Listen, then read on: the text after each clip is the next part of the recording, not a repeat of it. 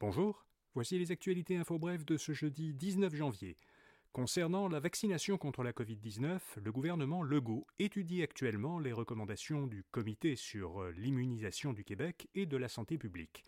Selon Radio-Canada, le Comité et la santé publique ne recommanderaient une nouvelle dose de rappel qu'aux personnes considérées à risque et à celles qui n'ont pas encore reçu trois doses de vaccin anti-Covid. Les personnes considérées à risque sont les 60 ans et plus, les résidents en CHSLD et RPA, les personnes immunosupprimées ou dialysées, les travailleurs de la santé, les femmes enceintes et les adultes qui vivent en régions éloignées ou isolées. L'entente entre les NPD et les libéraux fédéraux survivra-t-elle au prochain budget? Le NPD avait conclu l'an dernier une entente qui devait permettre au gouvernement libéral minoritaire de rester au pouvoir à Ottawa jusqu'en 2025. Mais il commence à y avoir des frictions dans cette relation. Un député du NPD a dit à CBC que le prochain budget fédéral sera déterminant pour la survie de l'entente. Et le chef du NPD, Jadmin Singh, s'opposerait à ce que le gouvernement Trudeau hausse les transferts en santé aux provinces qui investissent dans les cliniques privées, comme vient de le faire l'Ontario. Un comité parlementaire enquêtera sur les contrats octroyés à McKinsey. Une motion pour lancer une enquête a été déposée par les conservateurs fédéraux et adoptée mercredi en comité avec l'appui des autres partis d'opposition.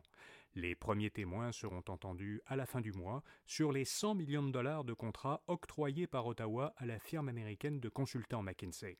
Les membres du comité permanent des opérations gouvernementales et des prévisions budgétaires interrogeront des représentants de McKinsey et sept ministres libéraux, dont ceux des Finances, de l'immigration et de la Défense. Le Canada offre à l'Ukraine 200 véhicules blindés de transport de troupes. La ministre fédérale de la Défense, Anita Anand, en a fait l'annonce hier lors d'une visite surprise en Ukraine. Les 200 véhicules blindés ont été achetés par le gouvernement fédéral pour 90 millions de dollars à l'entreprise ontarienne Rochelle.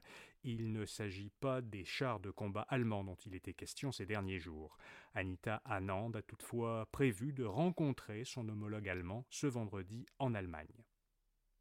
Et puis le président ukrainien Volodymyr Zelensky a écrit une lettre à son homologue chinois, Xi Jinping.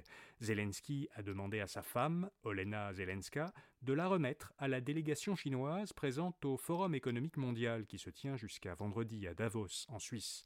Lors d'une conférence de presse, Olena Zelenska a dit qu'il s'agissait d'une invitation à dialoguer et qu'elle espérait une réponse de Pékin.